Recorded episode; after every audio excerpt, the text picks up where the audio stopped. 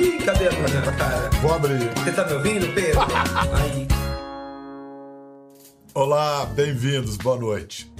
Olha só, ela escreve, compõe, canta, dança, performa, atua e faz tudo isso se misturar com a vida.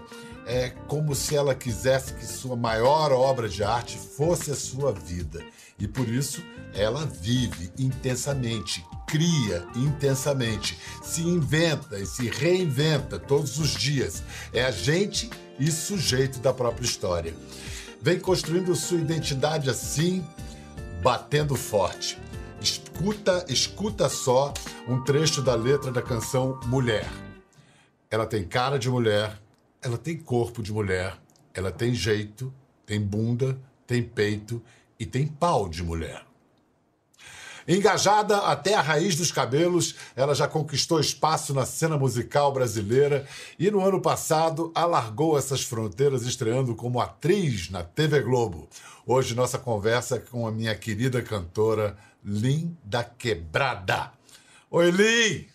Olá, Bial! Nossa, que honra e que apresentação foi essa, hein? que delícia! Abaixo da, da pessoa real. Lembre-se que, que a última vez que a gente esteve juntos, você estava me entrevistando e eu estava no seu Exatamente. programa. A, Agora o jogo agora é a minha vez. Você gostou de fazer televisão? Você está gostando? Muito, muito. E olha que de todas as coisas que eu tenho feito, eu sinto que ser apresentadora é uma das coisas que eu mais tenho gostado. Porque eu sou muito curiosa e eu amo esse lugar também de não saber e de estar ali disposta a não saber coletivamente para criar um campo de produção de conhecimento mesmo, de disputa de ideias. E eu me senti exatamente assim com você, num campo generoso de disputa de ideias. Pois é, você usou a palavra-chave para esse. Alguns chamam de mercado de ideias, que é o que fundamenta a ideia, da, a, a, o conceito de liberdade de expressão. Que todo mundo expresse suas ideias, e aí no mercado das ideias a gente vai ver quais que se sustentam, que se mantêm. Mas para isso tem que ter generosidade, né? E hoje eu acho que está faltando um pouco isso. Você de vez em quando tem que dar umas cotoveladas assim para abrir espaço? Com certeza, desde o começo. E acho que até em mim as cotoveladas vêm. Porque tem que, tem que haver cotoveladas para abrir espaço nesse mercado de disputa de ideias, onde as ideias falidas e tão antigas tendem a permanecer em repetição, né? E organizando todo esse sistema. Mas eu acho que uma outra coisa é a disputa com as nossas próprias ideias pelo, pela possibilidade de pensar diferentemente de como eu, de como nós já pensamos. Estar disposta a estar errada, a, não, a ter menos certezas, sabe? É, porque aí o que você está dizendo é que é uma autocrítica tão lúcida e tão rigorosa mesmo, que não há crítica que venha de fora que vai ser mais poderosa do que a sua autocrítica. Você é assim, muito exigente consigo? Eu sou demais. Eu sou até demais pro meu gosto. Eu sinto que as minhas expectativas são muito maiores que eu e foram ficando muito maiores que eu. É, eu tenho pensado muito nisso. Eu acabei de fazer 30 anos e nessa minha trajetória eu entro na música aí é, enviadecendo, me nomeio bicha preta, me transtorno mulher e me reivindico bicha travesti para finalmente agora, aos meus 30 anos, me perguntar quem sou eu?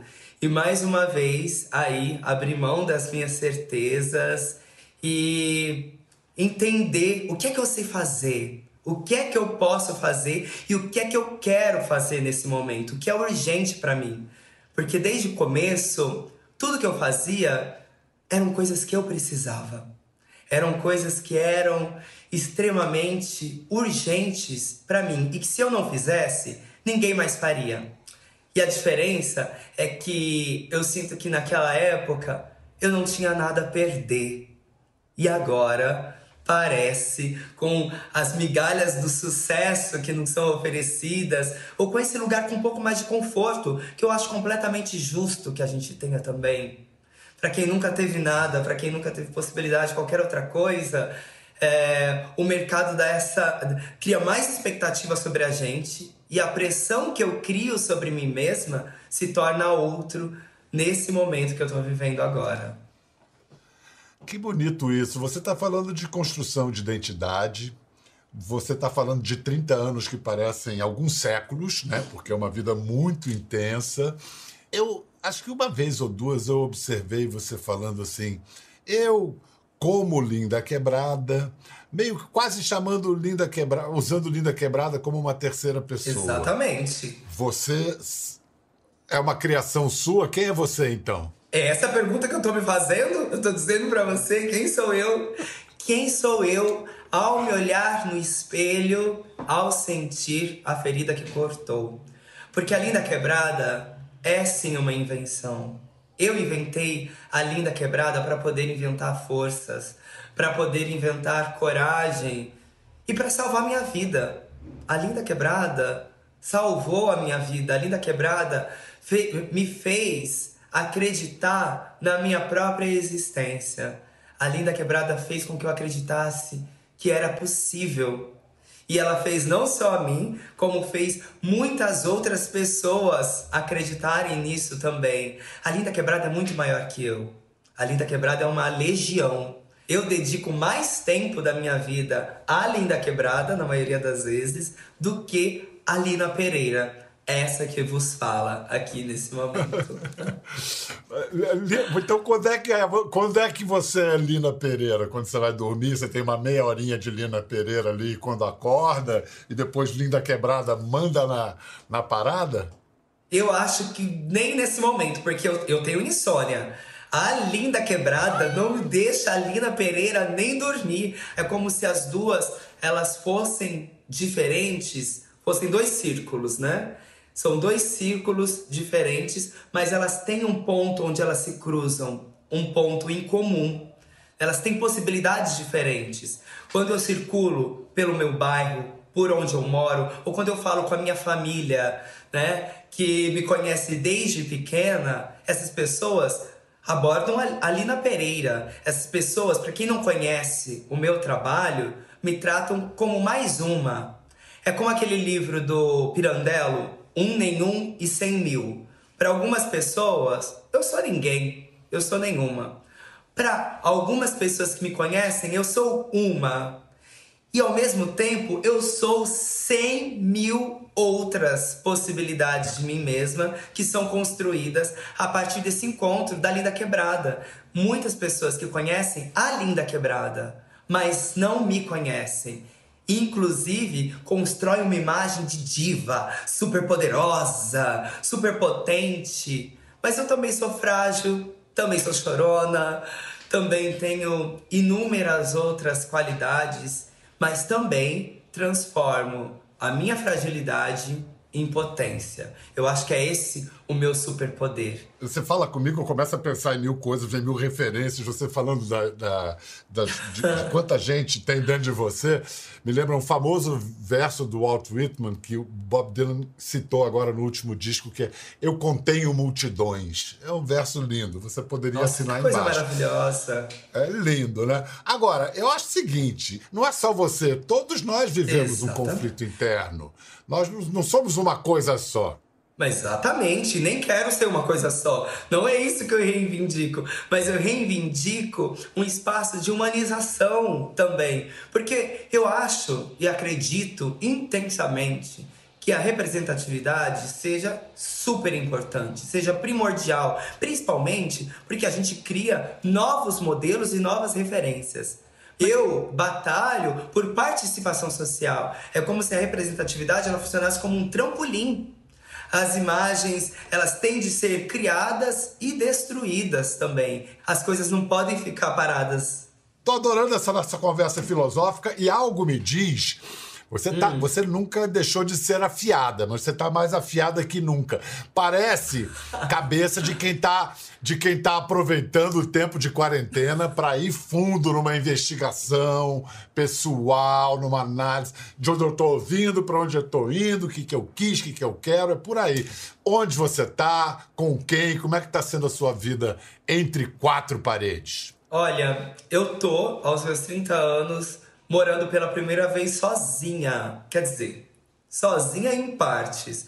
Porque eu tô morando com meu namorado. É, eu acabei de mudar é, de uma outra casa que eu dividia com amigos. Então tá sendo a experiência de montar as coisas. Fomos nós que colocamos isso aqui, fizemos o furo na parede. Olha quantas coisas eu tô aprendendo. Eu tô aprendendo a ser uma lindona de casa. Hashtag lindona. Agora, vem cá, entre todas as coisas que você disse aí, o seu namoro, uma vez em quarentena, virou um casamento. Vocês estão virou. morando juntos. Não é que eu casei? pois é, o casamento é essa instituição que já foi tão maldita, mas que hoje está sendo, de certa maneira, recuperada. É, porque ninguém é obrigado a ficar casado. Então, ao mesmo tempo, como você diz, a gente, a tal da célula repetidora, a gente muitas vezes não percebe e reproduz o casamento que a gente assistiu quando criança. Exatamente. E você teve uma infância que você, o seu pai sumiu, você tinha cinco anos de idade, né? Depois você fala um pouquinho dessa mãe, como ela tem aparecido para você agora, em você e desse pai. Olha, é, inclusive se meu pai estiver me assistindo, eu não tenho contato com meu pai. E não que eu tenha qualquer mágoa, raiva ou rancor, apenas não houve presença. Então não houve necessidade de manter qualquer contato. Meu pai sumiu quando eu tinha 5 anos de idade. A minha mãe, uma mulher negra, alagoana, de uma família enorme de muitas mulheres que estava, que tinham vindo de Alagoas para São Paulo, é, foi obrigada a trabalhar para me manter. É, começou a trabalhar como empregada doméstica e assim se manteve até os seus 66 anos de idade, trabalhando como empregada doméstica.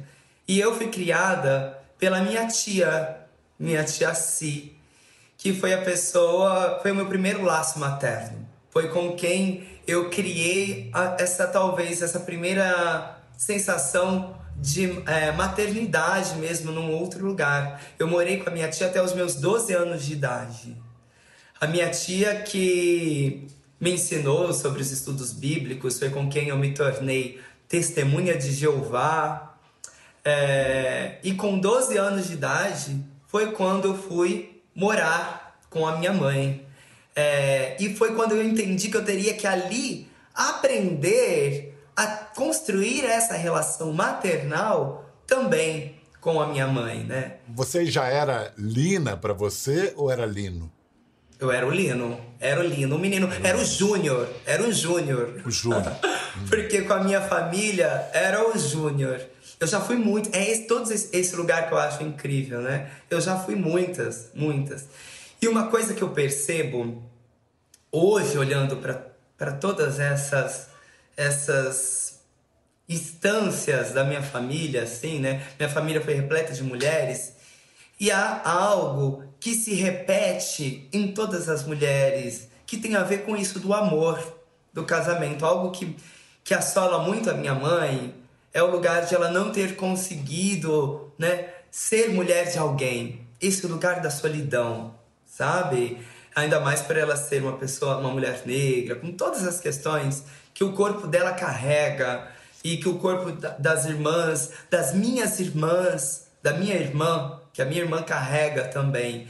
Eu sinto que ser mulher para elas significava, significa, e não só para elas, porque eu percebo isso em, em, em, quase todas as outras mulheres que me cercam. Ser mulher significa ser mulher de alguém, né? Ser mulher é ser mãe, ser mulher é ser mulher de alguém. Tanto que se você fracassa em algum desses lugares, né, se você falha, isso se torna um pouco uma frustração. E você é mulher de ninguém? Eu acho que eu não sou, eu não sou mulher, eu sou travesti. Eu sou travesti e eu evoco e é, reivindico a mulheridade presente na travesti. É, é o corpo travesti, é a travestilidade que eu tenho construído, que é ser mulher também. É ser mulher. É? Não existe a mulher, né, Bia? Vamos falar a verdade? A mulher não existe. Existem mulheres, existem milhares, existem melhores, né? Existem Você... uma infinidade. Você está falando isso você está falando isso depois de ter lido Lacan ou foi uma sacada sua? Porque essa é uma frase clássica do Lacan, Jacques Lacan, que fez a, uma psicanálise pós-freudiana. Não eu existe, acho que o Lacan me copiou. Eu acho que o Lacan me copiou. Eu, eu tô falando pra você. Eu acho que já, o Lacan já deve ter visto alguma entrevista minha, viu? eu acho também. Só para te interromper, sem interromper, mas na mesma vibe, você dizendo então, eu não sou mulher, sou travesti, é essa mulher da, da, da canção, da letra da canção, que tem cara, corpo, jeito, bunda, peito e pau de mulher? Exatamente, exatamente. E é um espaço que é isso.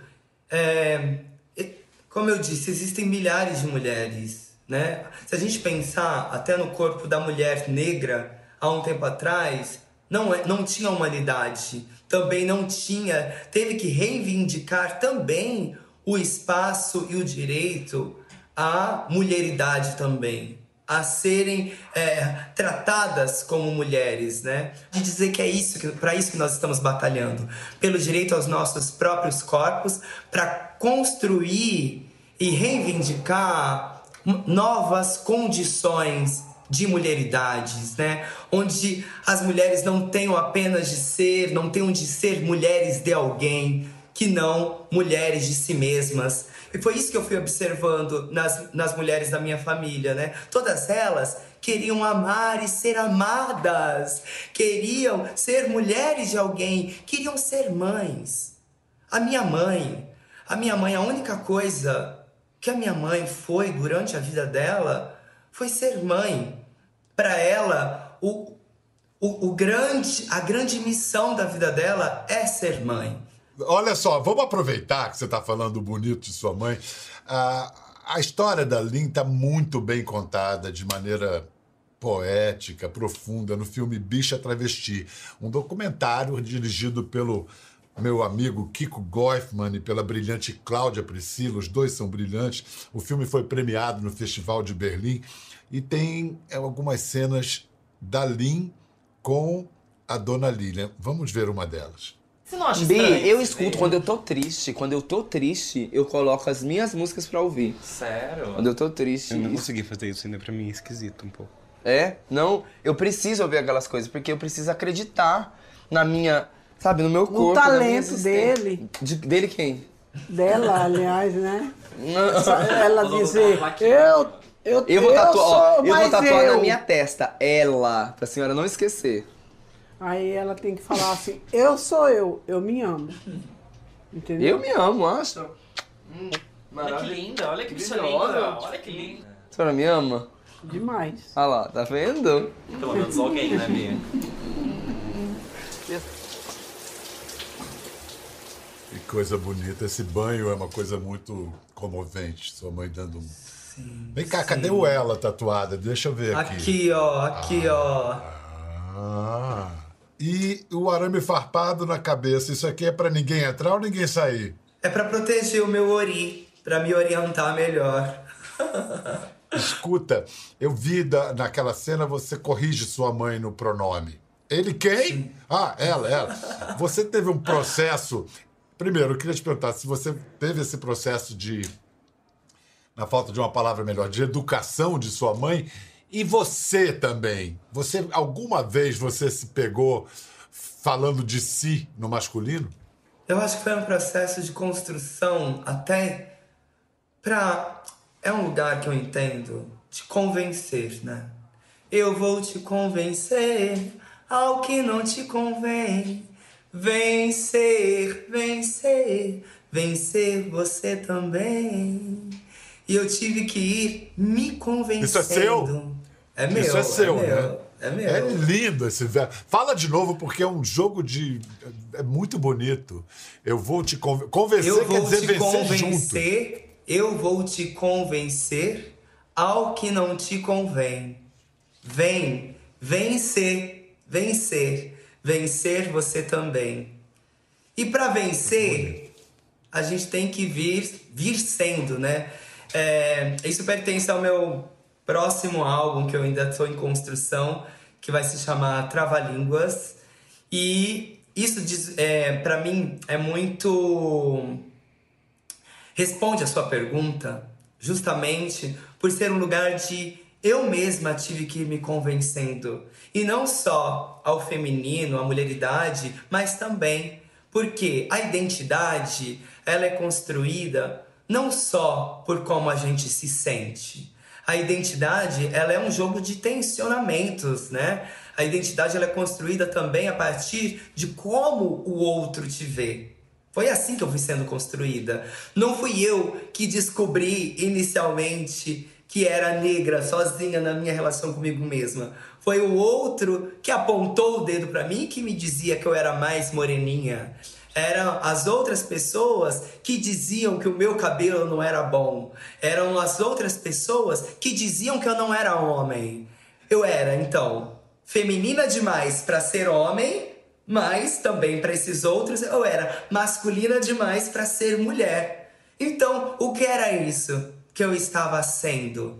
E foi esse processo que eu fui construindo a partir da minha estética, das minhas relações, eu entendi que é isso, a identidade, ela só se constrói em relação, nesse rela-rela dessa relação que, que, sai a, que sai a experiência de vida. Eu entendi porque a gente passou para um outro plano. A gente falou bastante dessa negociação interna da gente com a gente mesmo. Aí você passou para esse plano.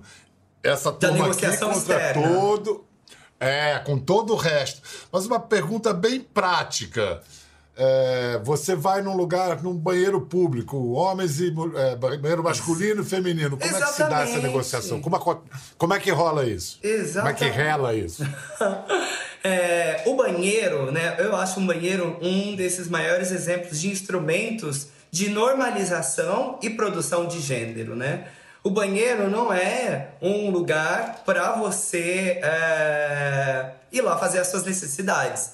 Porque poderiam ser, as coisas poderiam ser divididas de outra forma, né? Poderia ser banheiro para quem faz xixi sentado, é banheiro para quem faz xixi em pé. Banheiro para número um, banheiro para número dois. O banheiro, ele é um instrumento normalizador e produtor de gênero.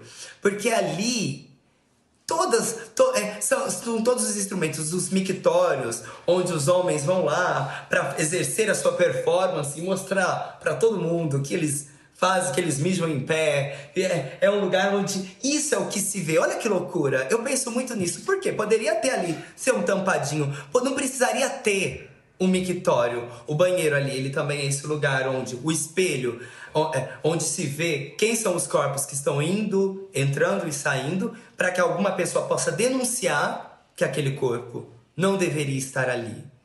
Só que eu às vezes, eu antigamente eu queria evitar esse tensionamento, eu só queria ir no banheiro, Bial. Eu só queria ir no banheiro, eu só queria fazer xixi. Eu não queria que ir no banheiro fazer xixi fosse uma luta. Então, tinham vezes que eu batalhava assim, principalmente no começo, que eu batalhava para conseguir usar o banheiro onde eu me sentisse mais confortável, porque eu não me sentia confortável no banheiro masculino. E daí eu entrava no banheiro feminino e também tinham as vigilantes de gênero que diziam que ali não era o meu lugar.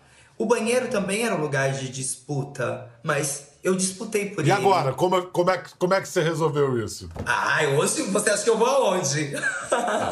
hoje Você com vai você bem certeza. entender. Hoje com certeza eu uso o banheiro feminino, mas não estou livre de constrangimentos, muito pelo contrário. Quando vou em aeroportos, quando eu estou em lugares que as pessoas não me leem como uma, como uma pessoa, como dentro do signo do feminino, já fiquei segurando muito xixi. Nesse sentido, eu acho que a Linda Quebrada ajuda a você e ajuda a ela mesma quando, como artista, ela se projeta. E aí é, um Brasil inteiro teve te- que te ver e teve o prazer de te conhecer. A gente vê um pouquinho da segunda chamada. Fazendo pegação aqui no banheiro, Robson. Meu nome é Natasha. Travesti, querida, por quê? Algum problema? Vai peitar?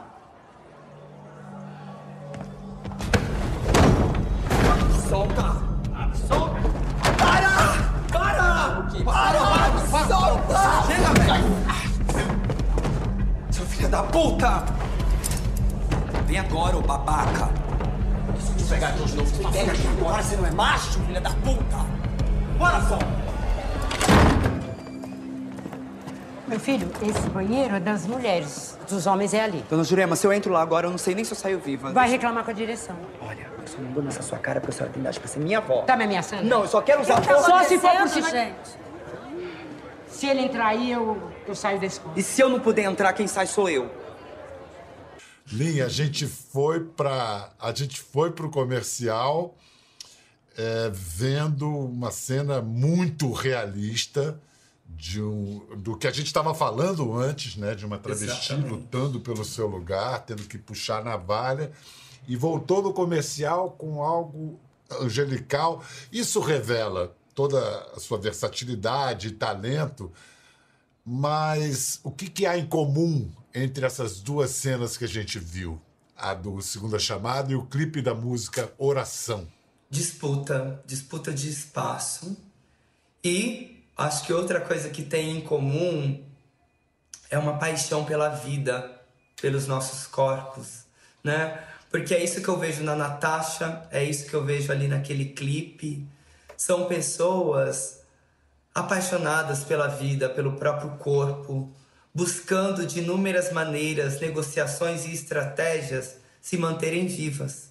E no clipe de oração é justamente através das nossas redes, que é algo que eu acho tão bonito, né? Quando a gente pensa no sentido de religião.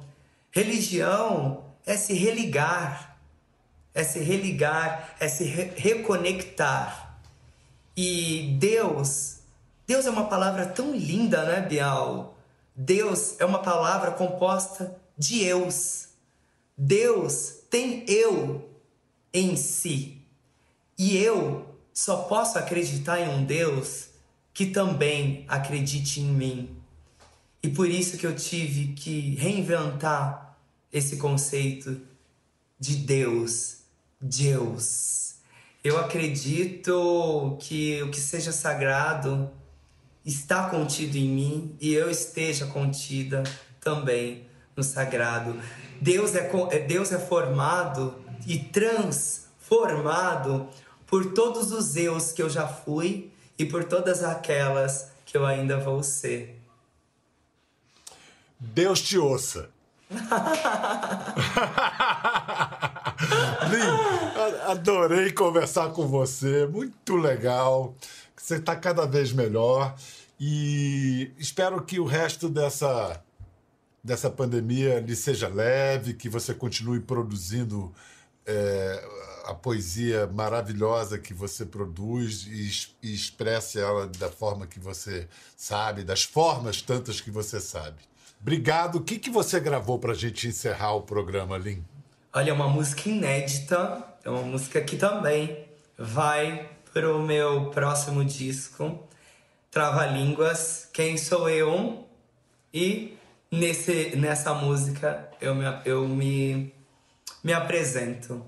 Muito prazer, querida. A gente se vê depois que tudo passar ou antes, a qualquer momento, em edição extraordinária. Um grande beijo. Beijo, muito Fica bem. obrigada. Que ótimo falar com você, Bial. Muito obrigada. Ótimo, foi muito gostoso. Obrigado.